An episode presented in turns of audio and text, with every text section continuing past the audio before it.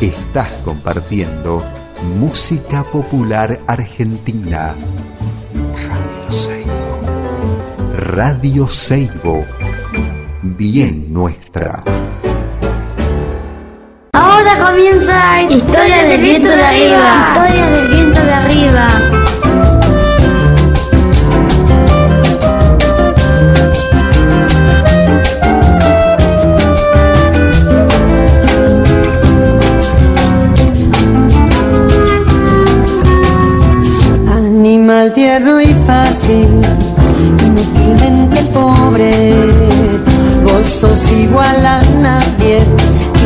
Inesperadamente torpe. Integrante sabio sin saber. Hola, buenas tardes, ¿cómo les va? Bueno, acá estamos en nuestro programa más de historias del viento de arriba, acá en San Carlos, en Salta, en los valles calchaquíes. Eh, les cuento que estamos en la radio Seibo, que es 90.3 FM. Eh, hay gente que está escuchando por internet en radioseibo.com.ar. Eh, bueno, acá estamos con Elvira. ¿Qué haces, Elvira? Tanto tiempo. Tanto tiempo, pasó de todo en todo este tiempo. Hace como un mes que no nos vemos, que no nos escuchamos. Eh, Fausto Roa, el otro compañero allá en San Antonio de Areco, ahí lo nombramos también a él. Bueno, y yo, Gastón Contreras, acá animal. Acá estamos. Bueno, en el medio hicimos los barros del Capagñán, o sea, la bomba atómica, tremendo, alucinante.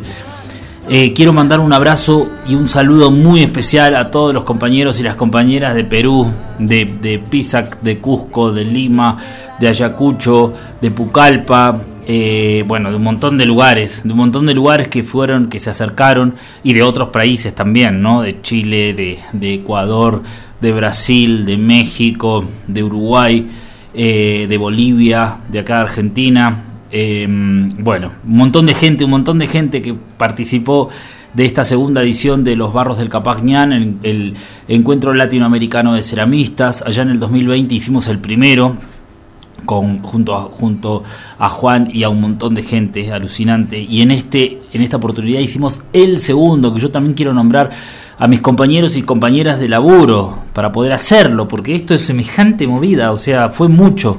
Mucha, mucha, mucha, poner el cuerpo, la mente, o sea, entonces quiero nombrar a Mariano Sivac, grosso total, a María Inés Reverdito, a, Nuria Martínez, a Paolo eh, eh, Pérez, a, a, bueno, a los que no pudieron ir, pero que estuvieron ahí, por ejemplo, Laura Kestenbaum, eh, eh, Juan Nadalino, o sea, y un montón de cantidad de gente que han participado de alguna de otra manera con, con, con su granito de arena, con su, pon, eh, laburando y estando ahí, como Jordi, por ejemplo, Jordi Lizárraga. El, eh, uf, bueno, no sé, me pongo a nombrar y después se me va, pero eh, ya saben, ¿no? Ya saben, todos los que estuvieron ahí. Quiero nombrar a la gente del municipio de Pisac, por ejemplo, Ali Guamán, al, a, a, Juvenal Guevara, o sea, gracias a ellos eh, se fue posible hacer este encuentro. Eh, ya la segunda vez, eh, bueno, vamos a seguramente hacer uno más y después de eso ya lo vamos a cambiar de lugar, pero sí, sí Pisac tiene algo muy particular que es el lugar, ¿no? El lugar donde está puesto, la gente, el pueblo que tiene como esa, esa cosa así cosmopolita, linda, o sea, es muy especial, vale la pena conocer si no conocen. Eh, y si tienen la posibilidad alguna vez de asistir a uno de los barros del Capagñán, bueno, es un lujo, o sea, estuvo tremendo, realmente estuvo tremendo desde, desde todo, ¿no? Desde lo que vivimos a nivel humano, por ejemplo, la inauguración la hicimos en Cuyo Grande, una comunidad indígena de ahí de, de, de, de Pisac, en el cerro, en la montaña, y fue realmente una cosa muy emotiva, la entrega de la gente, eh, bueno, ¿qué voy a decir? Nada, eh, yo estoy todavía alucinado, sigo con toda la energía de los apus encima. El, vine con todo eso, o sea, eso es lo que todo el tiempo remarcábamos cuando nos dábamos cuenta que estábamos en ese lugar, ¿no? Decíamos, bueno, hacemos esto, ¿por qué lo hacemos? También para inspirarnos, también para llenarnos de toda esta energía, para pensar en que volvemos a nuestros talleres y, y podemos crear de una forma distinta, podemos enseñar si tenemos que dar clases de una manera diferente, hay contenido para enseñar, hay cosas, entonces para todo eso es que hacemos también los barros del Capacñán, ¿no? compartimos con la gente, se ha llevado adelante eh, una muestra de mujeres ceramistas, con mujeres sumamente talentosas, ceramistas peruanas.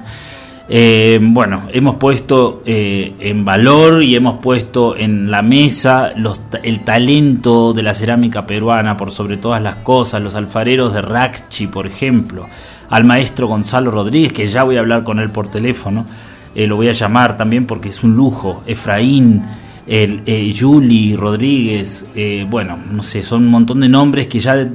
lo, también eso, voy a, voy a hablar con muchos de ellos, de hecho, hoy voy a tener un programa muy especial porque voy a hablar con Nicole García Alcota, que es una compañera que conocí ahí en el encuentro, una grosa total, como todos, o sea, el nivel de los ceramistas que participaron fue altísimo, o sea, muy bueno, diverso. Eh, entonces, eh, bueno, eso, voy a empezar a hablar con muchos, con muchos y con muchas eh, en el transcurso de los programas, así que, bueno, eso. Bueno, hablé mucho, me parece, así que voy a pasar una canción ahora, así me puedo comunicar con Nicole y también vamos a recordar con ella un poquito esto de lo que, lo que vivimos, lo que pasamos, así que bueno, eso. Los dejo con una canción, así la puedo llamar a Nicole. Muchas gracias.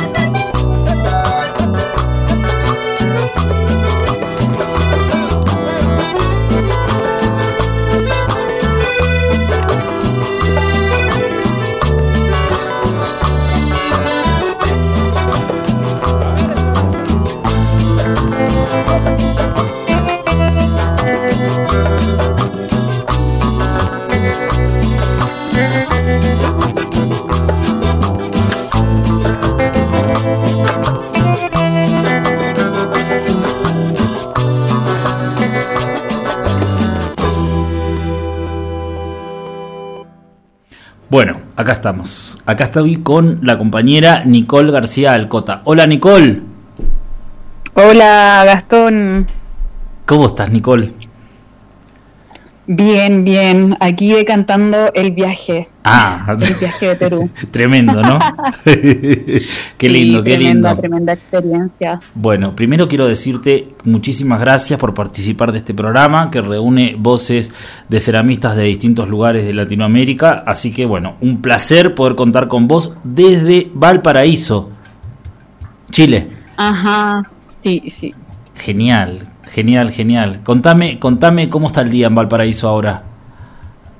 Hoy, hoy día mucho frío, está nublado, creo que está anunciado lluvias, así que está bien helado por acá y húmedo. Claro, enfrente del mar. Sí, de hecho, hoy en la mañana estaba trabajando eh, con unas piezas de cerámica y con unos estudiantes y se nos demoraba un montón en ponerse más firme por la humedad que había, así que paciencia hoy día la cerámica.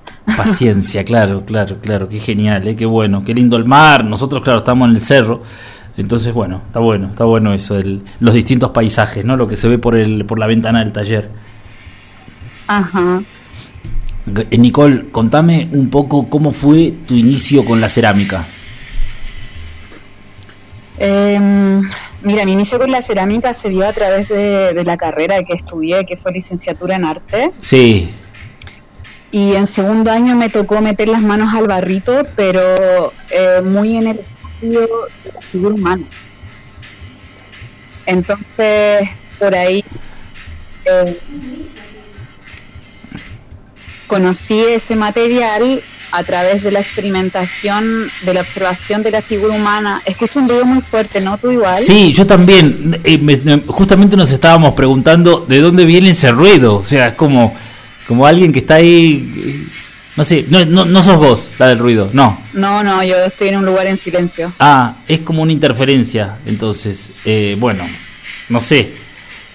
Bueno, seguimos adelante, no te preocupes. Después, después, el, em, a ver, no, es como una interferencia. Bueno, ahí es, ahí es menos, igual, es un poco menos. Si ahí es menos. Es un sí, poco menos. Sí, porque me- estaba un poco así como desconcentrada. Ahí viene Sí, de nuevo. Ahí viene de nuevo.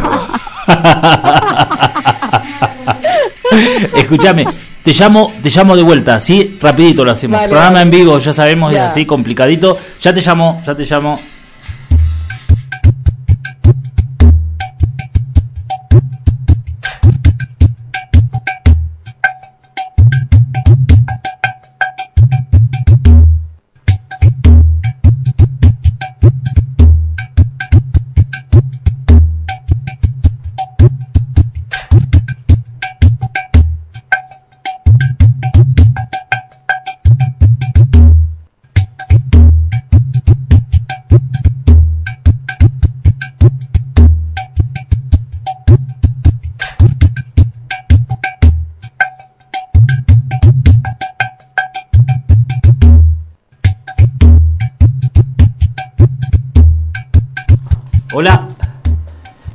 Hola, hola. Yo sigo por aquí. Aquí estamos, Nicole. Bueno, esto es un programa en vivo, como ya sabemos, le pido disculpas a la gente y te pido disculpas a vos.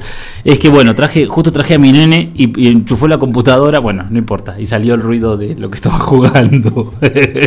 Sí, todo bien, todo bien. Yo igual tengo un hijo, así que se entiende. Bueno, perfecto, perfecto. Disculpas a la gente también que está escuchando. Bueno, está- este, son cositas técnicas. Contame, Nicole, de vuelta, ¿cómo empezaste con la cerámica? Venís de, de las artes visuales, de- del estudio de las artes visuales. Del estudio de las artes visuales, claro. Y en segundo año, igual entré a la universidad bien pequeña, a los 18, Sí, y a los 19 conocí el barrito, pero así muy, no en el proceso de la cerámica, de bizcochar, ¿cierto? Y todo lo que nosotros ya como entendemos del proceso, sino que a través del modelado. Y por ahí me encanté con, el, como con la plasticidad del material. claro, claro, y, buenísimo. y en ese, y en ese encuentro fue como amor a, a primer tacto, podríamos decir. Claro, claro. Y, y- y nada, eh, de hecho yo entré a estudiar arte porque me gustaba mucho pintar y después que Claro. conocí este material pintar y empecé a hacer solo tridimensionalidad. Y de ahí hasta ahora el camino de experimentación, de investigación y, y el modelado en definitiva, que tampoco es algo que, que, que suelto, que está ahí, eh, Mira, después con el tiempo seguí trabajando el modelado, pero llevaba toda la fundición al metal y a la madera. Mira. Mm, y me daba siento que una vuelta mucho más larga por esto como de llevar este proceso al metal, como con esta idea más de la academia. Sí. Y, y luego fue como no, se, se están perdiendo cosas, hay detalles, como hay que también darle como un lugar a este material, una revalorización. Eh, y ahí empecé ese camino también de investigación en relación a la, a la cerámica. Eh, y, y un poco encontrar esas raíces porque Latinoamérica, o sea, tú sabes, hay, tenemos distintas manifestaciones en relación al barro y en Chile también tenemos una herencia cultural, entonces por ahí al investigar también eh, tuve esa intención de ir como rescatando ciertos imaginarios eh, y el material propiam- propiamente tal y las técnicas también de trabajo. Mirá vos, qué bueno, che, qué bueno. Nombraste, nombraste varias cositas ahora que me parece que está bueno. Primero quiero empezar por esto de la experimentación. O sea, eh, con la arcilla experimentás, digamos, aparte de los modelados, ¿no? Me refiero a si trabajás eh, solamente la arcilla cruda sin, sin cocerla, si trabajás la arcilla mezclándola con otros materiales. ¿Cómo es la manera de experimentar el material, digamos, la materialidad? Si es que lo haces, si no... Ah, Es que hasta ahora la, como que la experimentación se ha dado más que nada como en cuánto soporta el material en relación al volumen. Ajá, Eh, por ejemplo, qué pasa, hasta dónde puedo hacer una pieza maciza, cuánto es lo que tengo que ahuecar. Eh, también el, el año pasado estuvimos experimentando con, con mis estudiantes también. Em, cómo colorear pasta, qué pasaba, como con distintos porcentajes, pero yo creo que la, la experimentación en estos momentos va más como por la forma, bien. para ver cuánto es lo que resiste el material dentro del horno, porque cuando igual uno hace procesos escultóricos juega mucho también como con el tema de, de la dimensión, del grosor, entonces está bueno saber cómo el material también eh, va fluctuando en eso, en el volumen, Claro. en el peso, como que por ahí. Claro, no está buenísimo. Es todo un mundo, viste que uno puede experimentar con tanta cantidad de cosas. Por eso se me ocurrió preguntarte eso por, por el tipo de trabajo que haces, que está buenísimo. O sea, es una cosa muy delicada, ¿no? Muy que con el tratamiento de la, de la figura, de, de la cosa humana. Me, me- me encanta, me parece que está buenísimo. Sí, también lo que me parece interesante es como mezclar los los distintos sistemas de, produ- de producción de la cerámica a mano, porque yo trabajo principalmente a mano, eh, con placas, con, con lulos, como le dicen allá, no, como le dicen en Argentina. Sí. El, eh, Churros, ¿no? No, sí, le decimos churros está bien, eh, no me sale la palabra ahora. Chorizos, chorizo, eso no me sale la palabra. claro. Chorizo, es más, es, Eh. más, es más burdo lo nuestro. Sí, sí. y también el modelado, entonces como Sí. que está interesante para mí mezclar esa, esas tres formas y, y Claro. como que uno también tiene que ser súper consciente de la humedad en eso, en eso, porque no es lo mismo trabajar una placa que después el modelado. Y como que ahora estoy combinando eso y, y está interesante ver qué es lo que pasa cuando se seca una placa y cómo se recoge, dejar si se recoge de forma natural o lo sostengo, Claro. qué sé yo, como que está interesante eso. Buenísimo, buenísimo, buenísimo. No- Nombraste, nombraste el, el bagaje cultural en relación a la cerámica que hay en Chile, ¿no? ¿Cómo, cómo pensás que influye en tu, en tu obra, en tu trabajo? Mira, principalmente ahora siento que, es que estoy en, en una investigación que se amplió un poco más porque he tenido este último tiempo la oportunidad de viajar. En febrero estuve en México eh, investigando en el Museo de Arte Precolombino de allá, viendo las piezas. eh, de hecho, lo que me impresionaba mucho era que tenían mucho esto del objeto, de como la pieza objetual, ritual, pequeña, Claro. con detalles así, pero a morir, que a mí me explotaba la cabeza. Claro. Eh, ahora también, claro, la experiencia de Perú eh, y por acá viendo que cuáles son los cruces, porque lo, el- antes de irme a, mm, a Perú al encuentro latinoamericano, Sí. mm, estuve justo leyendo un libro que hablaba sobre eh, la cosmovisión diaguita y hacía un cruce con la comunidad chipigo. Ah, mirá. Entonces, Sí, me explotó la cabeza cuando llegamos al encuentro y estaba también to- como todo este, este cruce, ¿no? claro. Entonces, siento que lo estoy investigando, pero a nivel también simbólico, como el arquetipo, porque lo, la comunidad diaguita, los alfareros diaguitas acá alcanzaron una como una fineza en su trabajo en relación al, al, a la pintura, por ejemplo, como lo que podíamos ver como de la cultura nazca también, ¿cierto? Que tienen como este trazo así fino, simbólico. Acá los diaguitas es principalmente eh, como podr- podríamos llamarlo abstracción, porque en definitiva son códigos eh, como simbólicos que tienen una carga simbólica muy importante y una información ahí. Entonces, este cruce que hacía con la comunidad chipío era interesante también.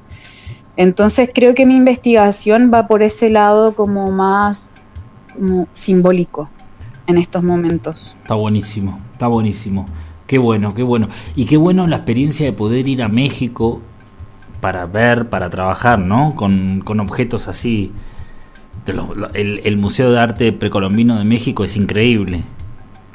No, increíble. O sea, tuve que ir dos días completos para poder recorrerlo. Qué genial, qué genial. No, no basta con un día, sí. Entonces es interesante ver cómo eh, la cosmovisión tiene como un hilo en común que, que los une a todos. Claro, de una. Sí. Entonces, y bueno, y pensemos ahora que estuvimos ahí en el imperio, ¿cierto?, de los incas y los incas llegaron a- aquí hasta la región del Maule, entonces como Claro. que está todo ahí permeado, ¿no? Y, y por ahí eh, creo que hay un, un- algo mucho, un- una, como lo que te decía, como este esta función simbólica que hay que, que rescatar, que retomar, porque para mí está como la conexión como con las raíces, con la tierra, volver a la tierra, volver al paisaje. Qué lindo, qué lindo, qué lindo.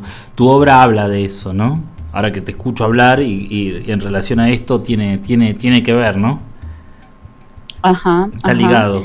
Sí, sí, totalmente. O sea, igual está esto del imaginario colectivo, ¿no? Sí. Como me pasó que antes de ir a, a México eh, estaba haciendo una figura aquí en la noche trabajando y es cuando sale por primera vez este, o sea, ustedes van a poder ver en las imágenes que trabajo mucho es- este como espacio del portal en el pecho donde hay un ave, donde habita un ave.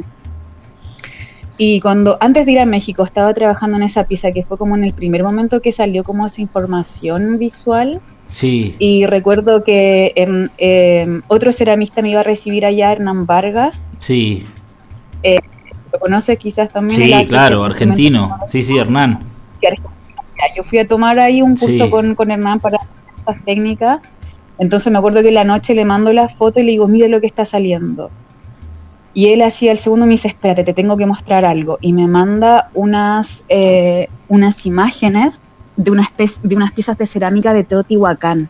Ah, que eran los como ser huésped, que en el pecho alojaban eh, elementos rituales, entonces para mí también fue como, ¡pum!, mi cabeza también nuevamente explotaba porque había un cruce y te digo que esto lo rescato un poco del imaginario colectivo porque salió de en ese espacio como íntimo de la creación del taller, salió y de repente voy y me encuentro con que tengo este imaginario que está un poco permeado por estas ideas de Teotihuacán, por ejemplo. Qué genial. Me encanta la idea esta de ser huésped.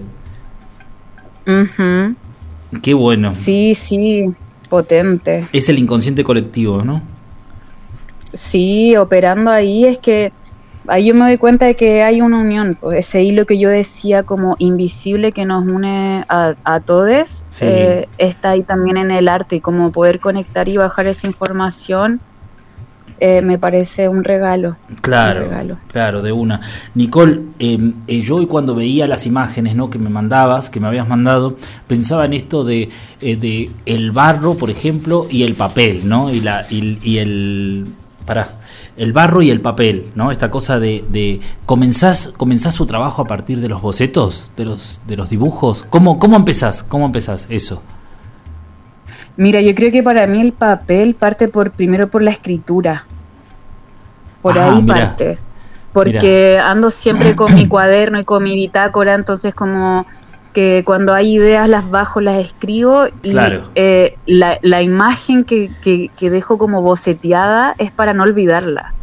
Porque es como una imagen que se viene a mi cabeza, ¿ya? Entonces Claro. como que estoy ahí en ese proceso de la vida misma Claro.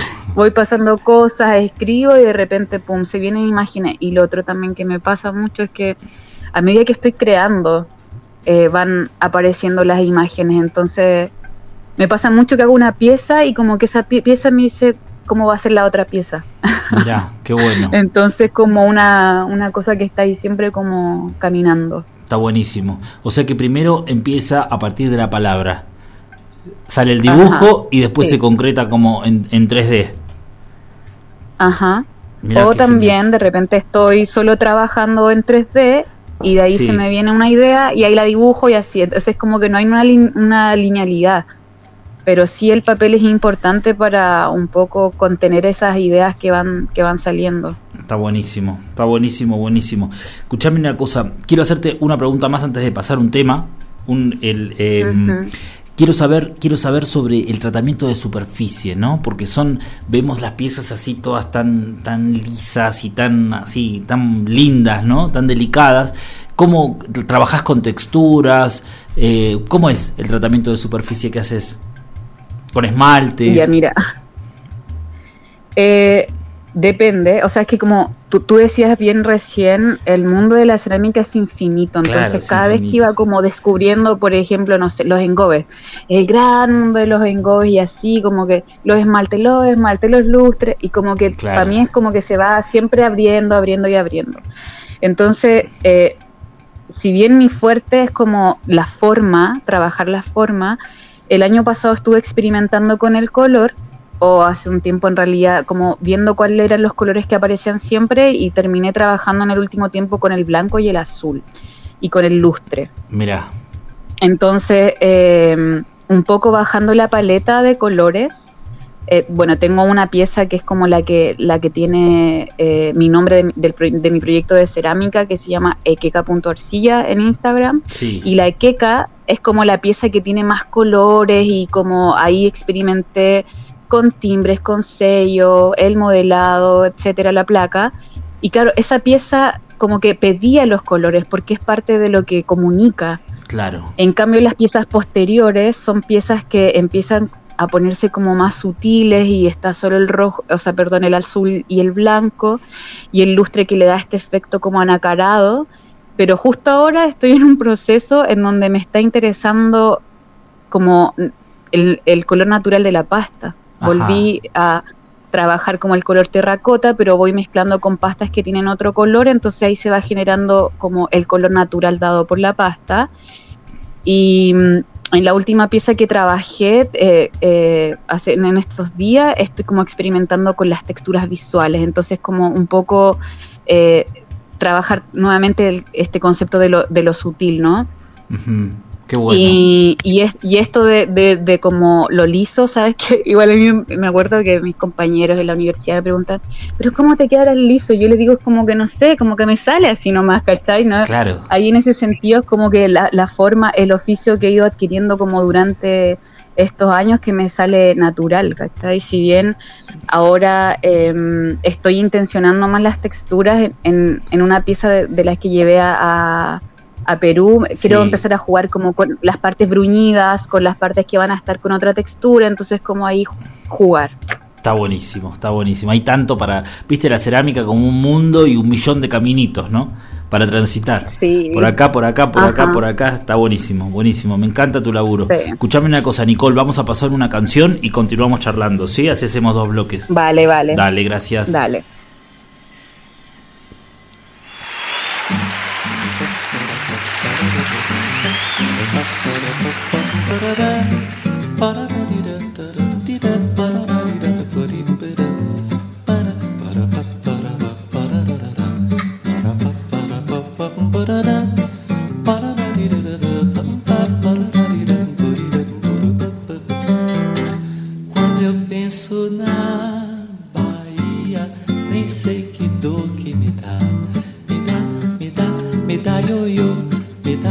Me dá, me dá iaiá.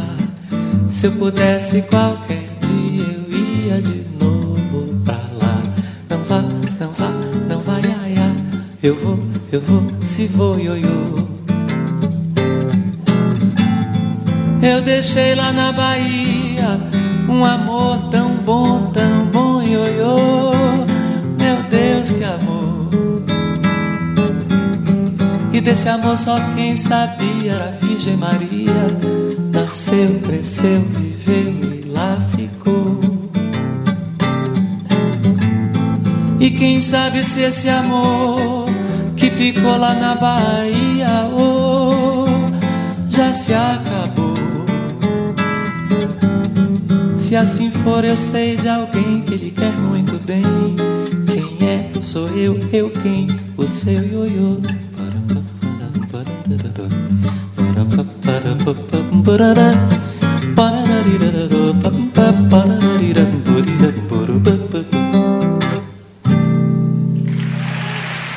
Bueno, continuamos acá charlando con Nicole. Acabamos de escuchar un tema del gran Caetano Veloso, así que ahora continuamos aquí con Nicole. Nicole.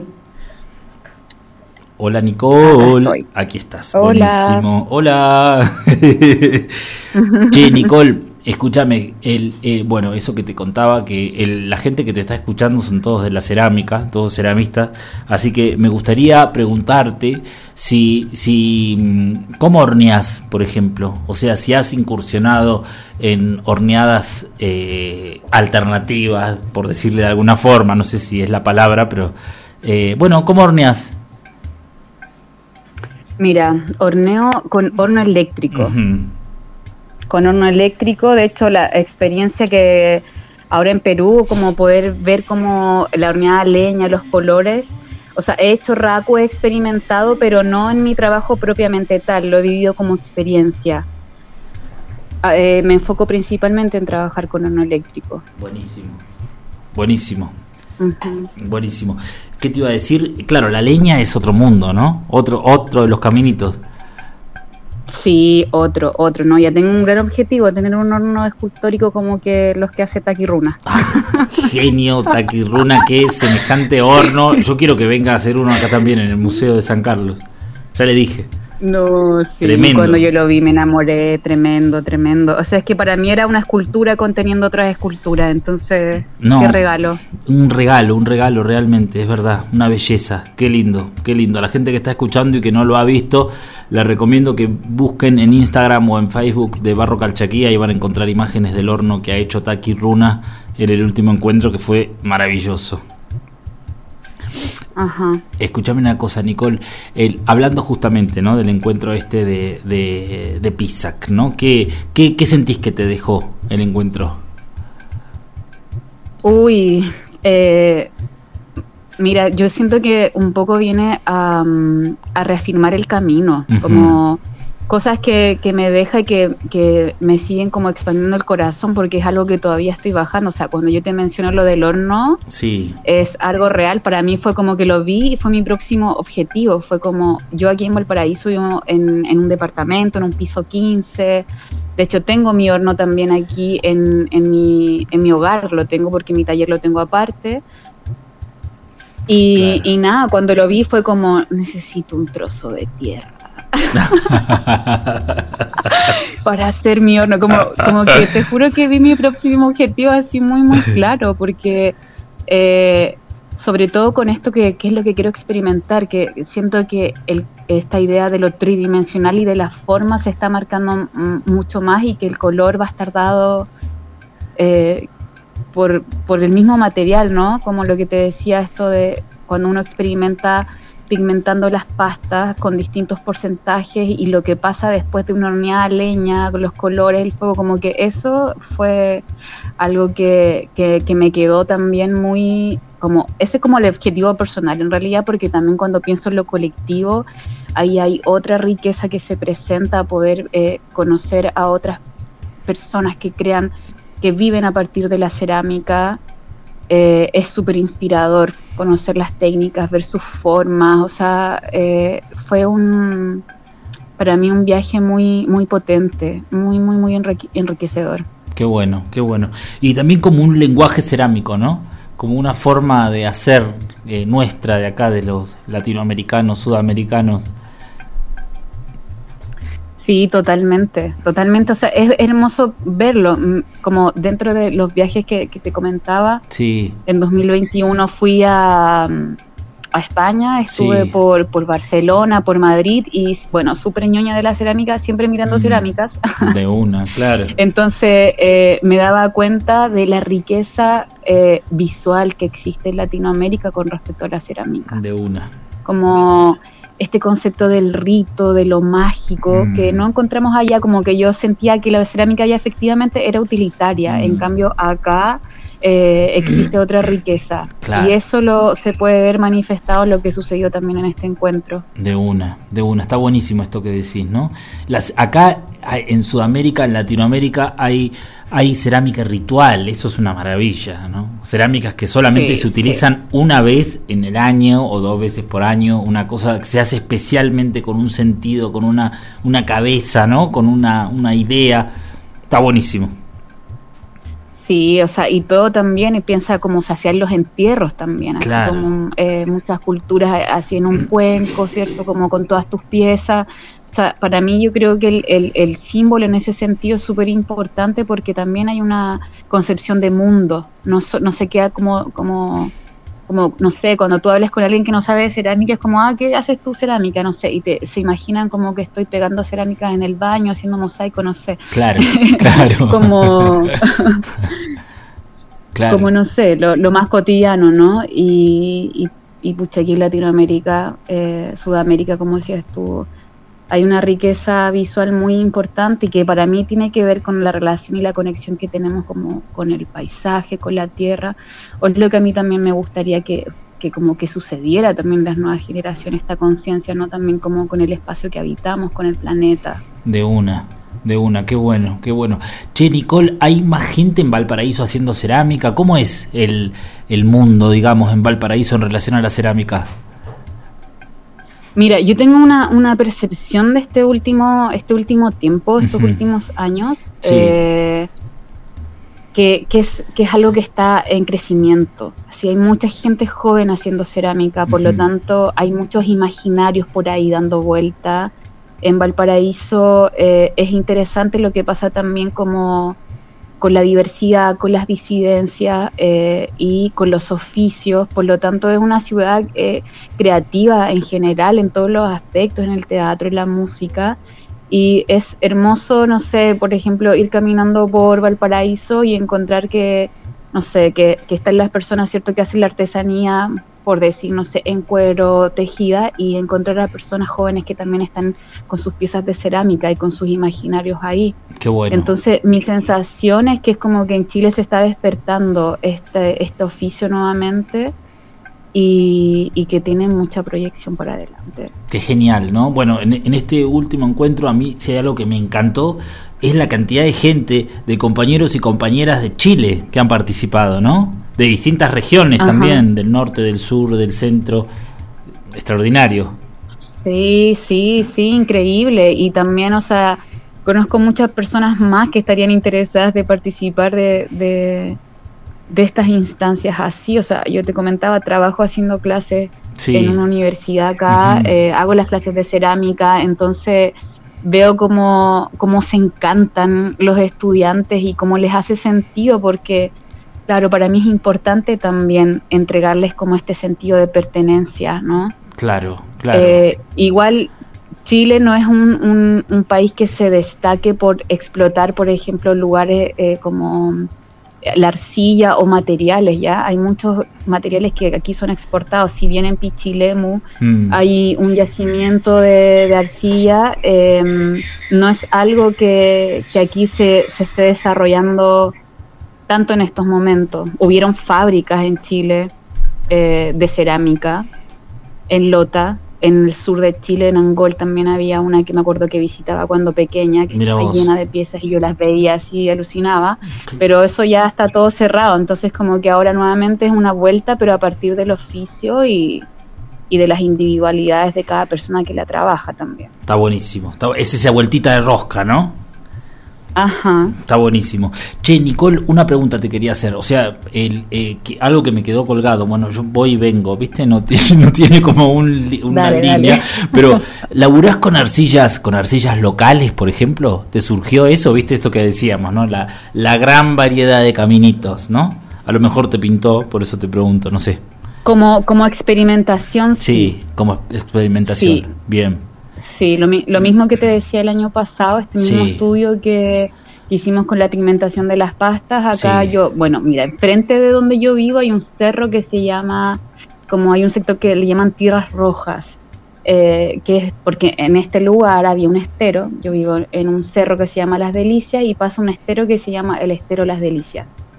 Y en todo este sector, hace muchos años atrás, existía una comunidad alfarera. Entonces, es un sector en donde hay barrito rojo con harto óxido de hierro, pero lo, lo ocupé principalmente como experimentaciones. La otra Claro. vez también subí un cerro, el Mauco, me saqué un poquito.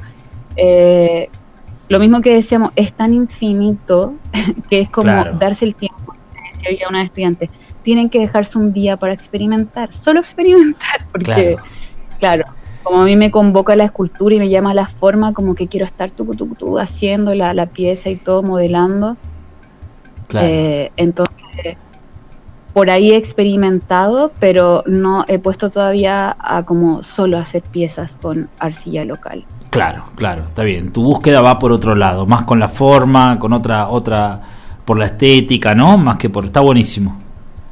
Claro, y también, bueno, como que, no sé, la- las arcillas de acá tienen mucho material, habría que limpiarla mucho para llegar a un material más puro. Claro, claro. Y como trabajo tantos detalles, necesito que el material sea bien plástico para trabajar esos detalles.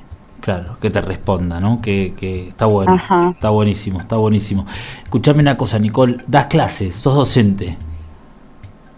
Sí, sí, Sí. doy clases. Sí, hace varios años que hago clases. En distintos contextos me ha tocado hacer. Ahora este último, estos últimos años estoy, eh, o sea, te hago clases en mi taller ahí Sí. en Valparaíso en el Plan y también en, en la Universidad de Playa Ancha, que es una universidad pública acá de, de Valpo. Buenísimo, buenísimo. Y siempre con cerámica.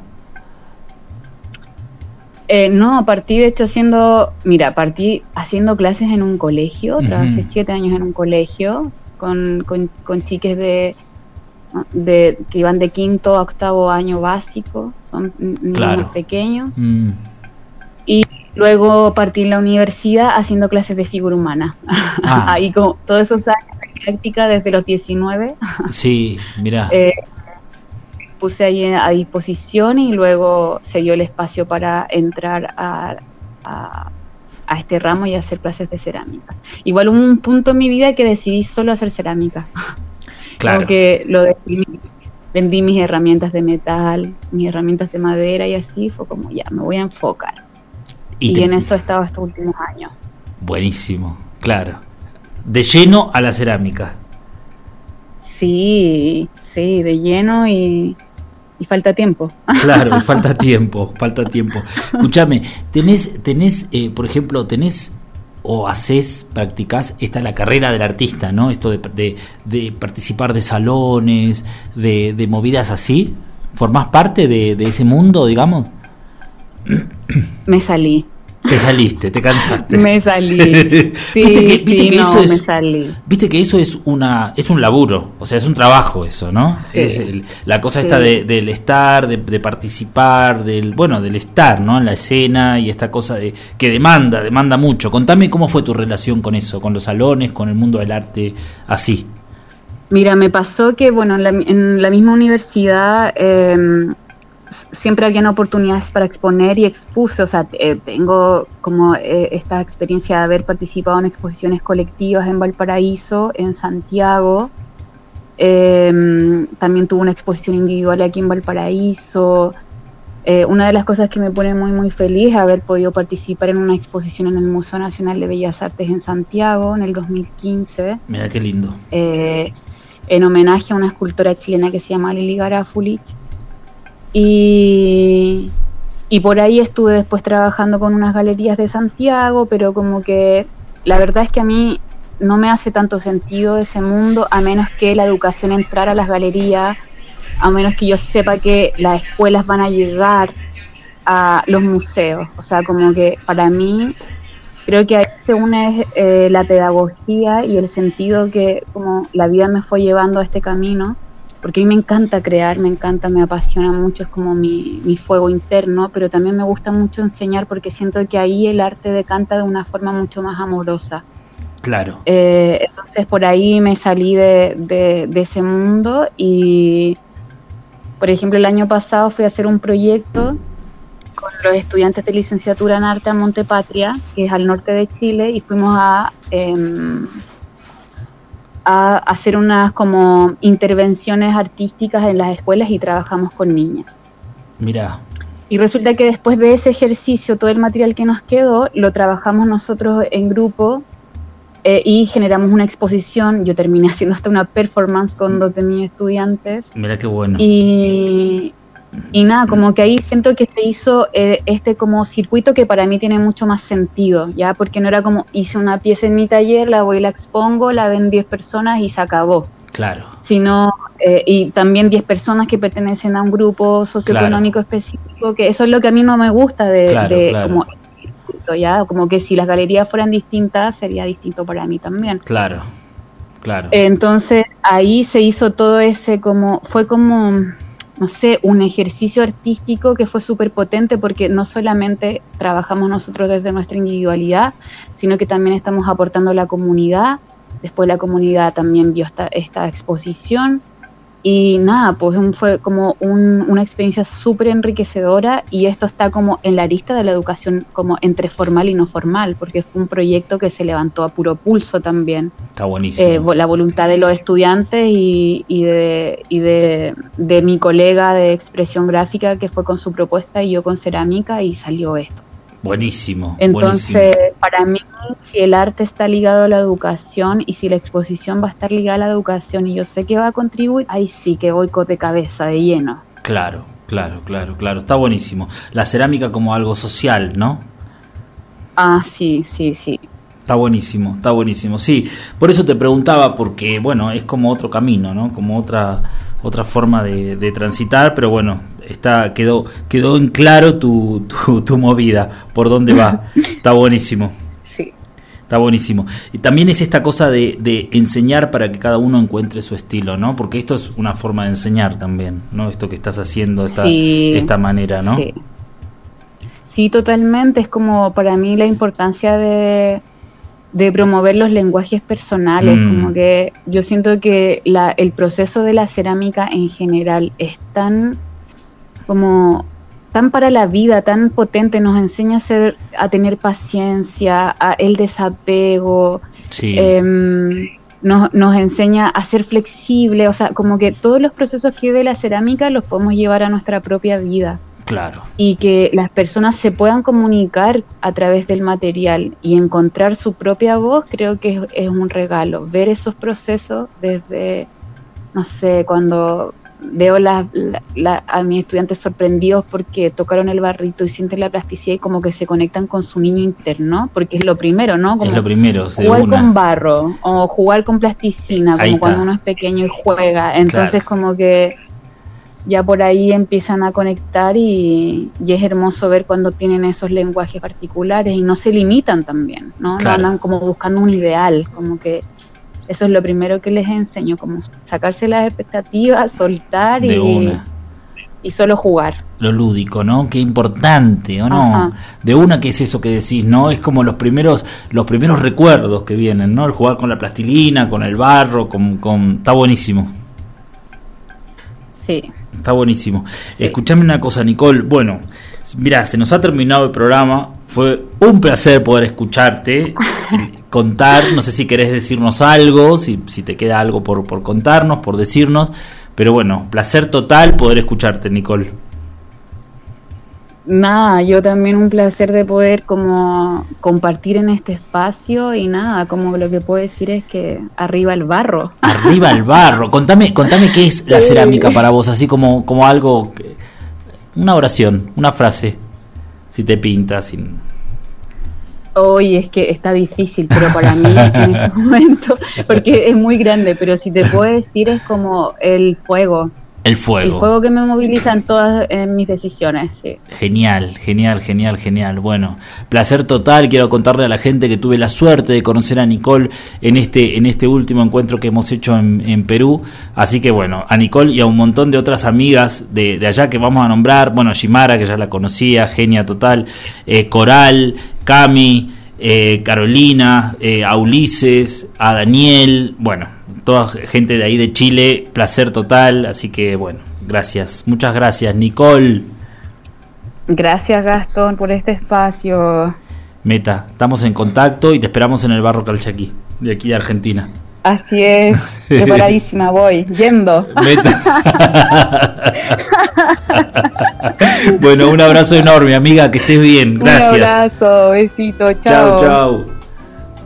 Bueno, acá tuvimos un programón buenísimo con Nicole, Nicole García Alcota desde Valparaíso. Eh, bueno, nada, ya, vieron, o sea, extraordinaria la obra de Nicole. Búsquenla en Instagram, está como Equeca Cerámica, eh, una genia, alucinante lo que hace. Así que bueno, eso. Eh, ¿Qué más les voy a decir? Bueno, nada, que ya nos escuchamos la semana siguiente. Los dejamos con una canción de Juan Falú. Y bueno, y nos escuchamos la semana siguiente. Un abrazo grande, chau.